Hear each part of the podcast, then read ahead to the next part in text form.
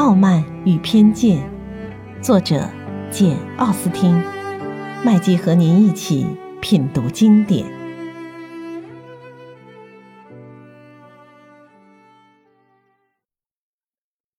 第六十一章，伊丽莎白给那位不速之客搅得心神不宁，一下子很难恢复平静，接连好几个钟头都在不断思索这件事儿。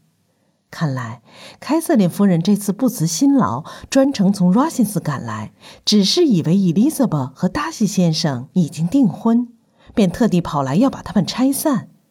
这一招倒确有来由。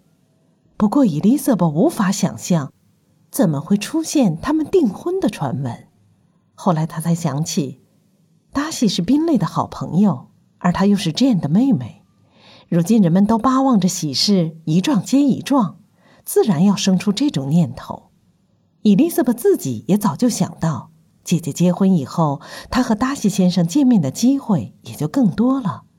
本来她只是期待将来可能出现这种情况，不想卢卡斯一家仅凭这一点，伊丽莎白断定一准是他们和柯林斯夫妇通信时说起这件事儿，凯瑟琳夫人才听到传闻的，就把事情看成十拿九稳，而且。就在眼前。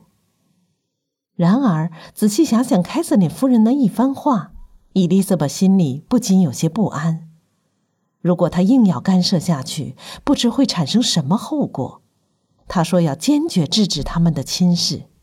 伊丽莎白从这话断定，凯瑟琳夫人一定会去劝说她外甥的。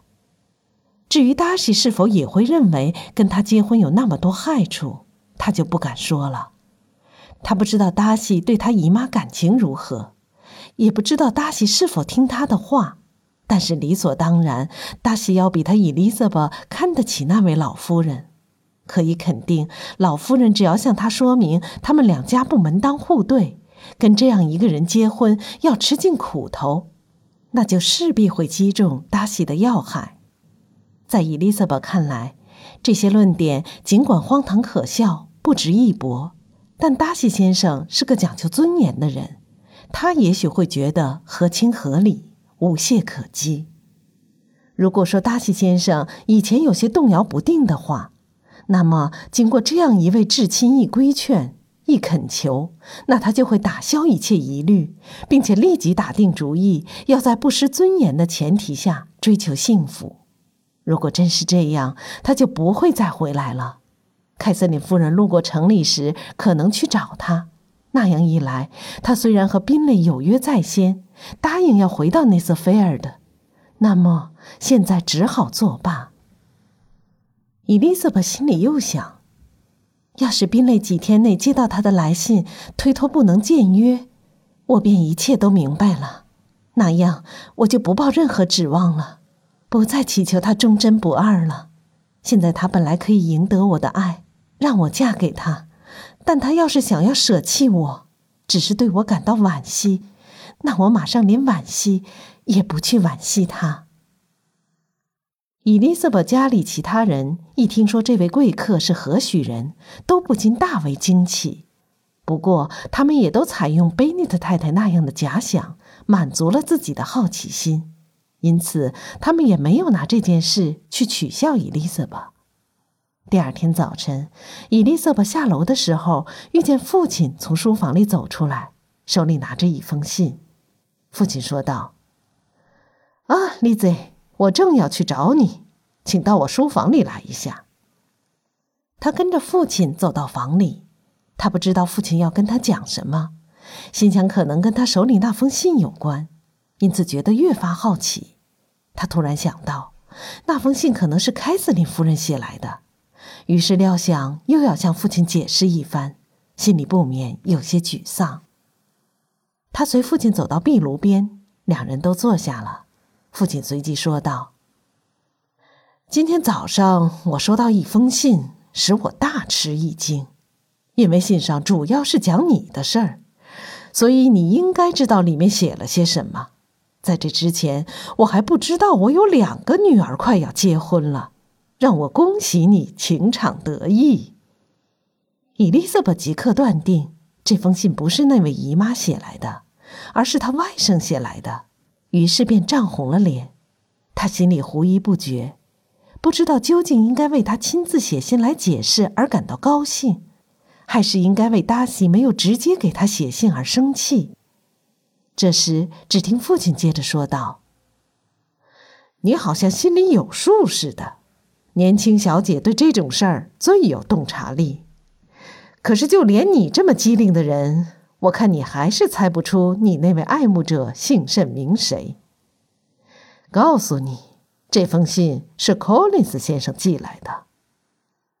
Collins 先生寄来的，他能有什么话可说？”当然是有很要紧的话了。他开头恭喜我大女儿即将出嫁，这消息大概是卢卡斯家哪位爱说闲话的好心人告诉他的。他这些话我就不念了，免得让你不耐烦。与你有关的在下面。在下与内人为尊府此次喜事结成道贺之后，仍就另一事略赘数语。吾等从同一来源获悉此事。据云，尊府大小姐出阁之后，二小姐伊丽莎白亦将出阁。所择玉郎乃系天下大富大贵之人。丽子，你猜得出这指的是谁吗？此人年轻福红，举凡人间希冀之物，莫不样样俱全。家财雄厚，门第高贵，不失提携，权力无边。此生虽有这百般诱人之处，且容在下告诫先生与表妹伊丽莎吧。彼若向尊府求亲，切不可率尔应承，否则难免后患无穷。丽子，你知道这位贵人是谁了吗？不过下面就提到了。在下之所以告诫先生，实因虑及贵人之姨母凯瑟琳·德布尔夫人万难恩准此次联姻。你瞧，此人就是达西先生。丽子，我想我的确让你吃惊了吧？他考林斯也好，卢卡斯一家也好，怎么偏偏在我们的熟人当中挑出这个人来撒谎？这岂不是太容易给人家戳穿了吗？达西先生看女人只是为了吹毛求疵，他也许还从没看过你一眼呢，真令人钦佩。伊丽莎白本想跟父亲一起打打趣，无奈只能极其勉强的微微一笑。父亲的戏谑打趣从没像今天这样不讨他喜欢。难道你不觉得滑稽吗？哦，当然，请你读下去。昨夜在下向夫人提及这门婚事可能成功，夫人本其平日错爱之枕，当即以其隐中相告。显而易见，盖因表妹家门缺憾太多，夫人为此事实在有失体统，万万不会赞同。在下自觉责无旁贷，应将此事及早奉告表妹，以便表妹及其高贵的恋人皆能深明大体，免得未经夫人恩准便草率成亲。啊，寇林斯先生还说，在下甚感欣慰，莉迪亚之可悲事件终于平息，只怕两人婚前同居之秽闻已广为人知。在下绝不敢玩忽职守。听说那对男女一经结婚，先生即迎之入府，诚令人骇异。先生此举实系助长伤风败俗之恶习，设若在下为朗伯恩牧师，势必坚决反对。先生身为基督教徒，理应宽恕为怀，然当具见其人，具闻其名。这就是他所谓的基督教宽恕为怀。下面写的都是他心爱的莎洛特的情况，说他快生孩子了。怎么，丽子，你好像不愿听似的？但愿不要小姐气十足，听到点闲话就要假装生气。人生在世，除了让人家开开玩笑，回过头来又取笑一下别人，还有什么意思呢？觉得有趣极了。不过这事儿真怪。是怪，有趣的也正是这一点。假如他们说的是另一个人，那倒也无所谓。可那位贵人完全不把你放在心上，而你对他又那样深恶痛绝，这是多么荒唐可笑！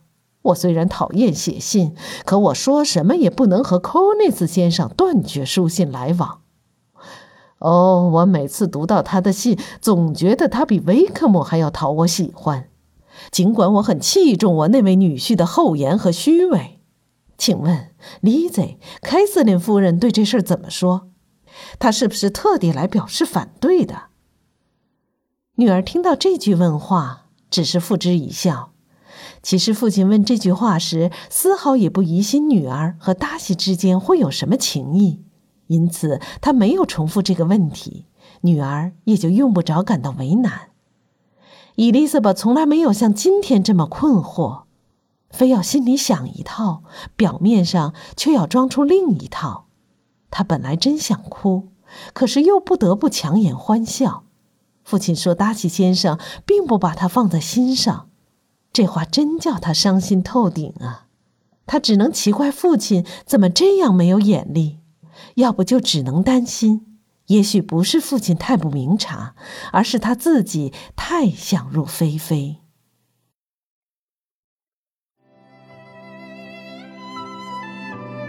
品读经典，体味人生，欢迎订阅收听。